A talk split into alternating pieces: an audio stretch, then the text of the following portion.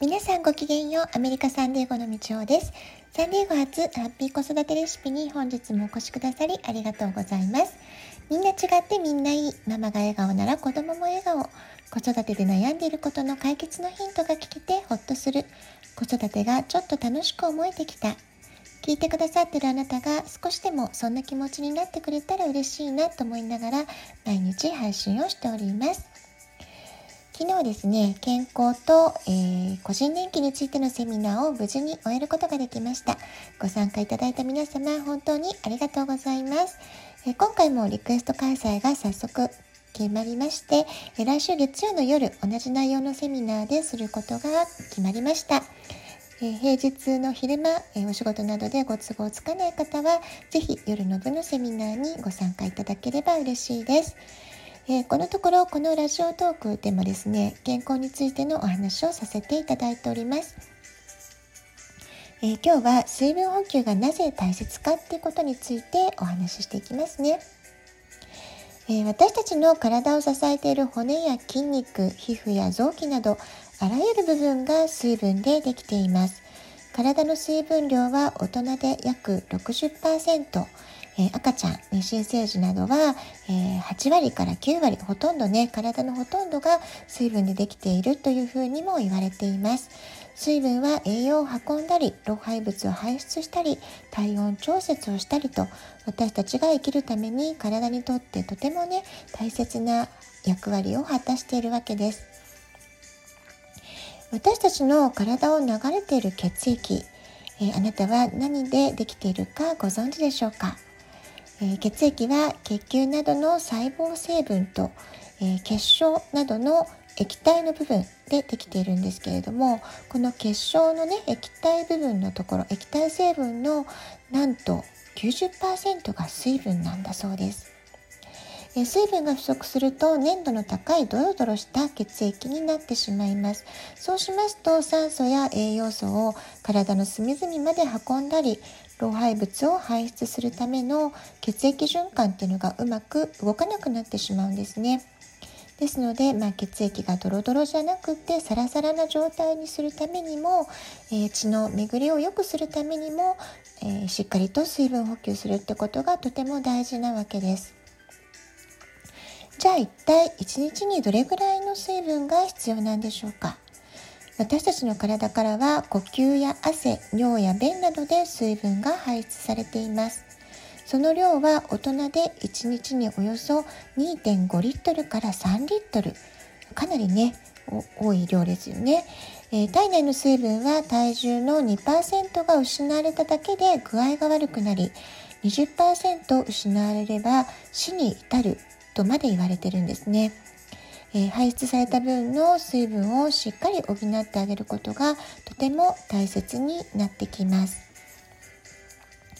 じゃあ自分にね必要な水分量をどうやって把握したらいいかなってことなんですけれども、えー、1日に必要な水分摂取量を把握する方法としてはアメリカの NPO メイヨークリニックってところが発表した計算式がよく知られています。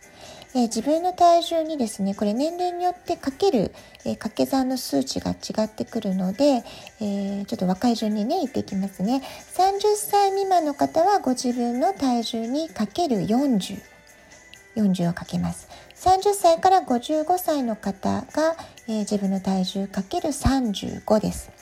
56歳以上の方は自分の体重かける30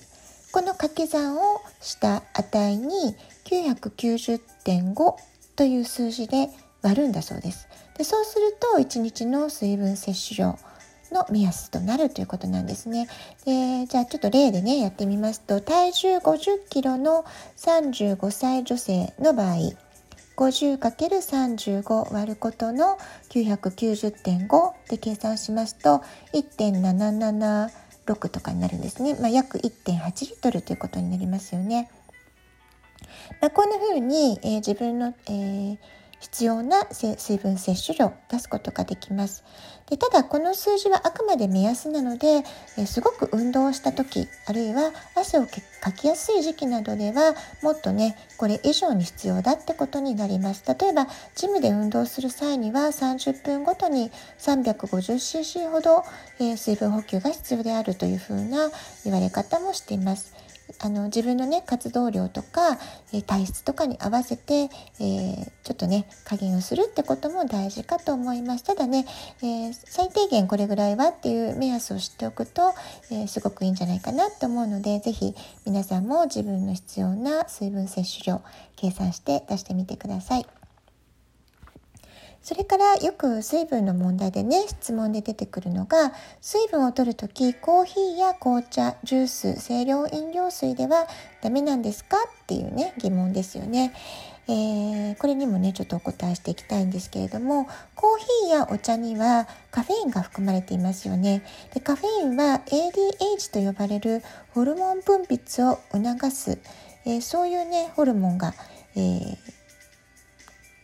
ホルモンを促す作用があるってことを言われてるんですね。でこの ADH というホルモンはより多くの水分を排出するようにえ腎臓に命令を送るホルモンなんです。ですので、えー、カフェインを摂取すると利尿作用があるって言われるのはこのホルモンのためなんですね。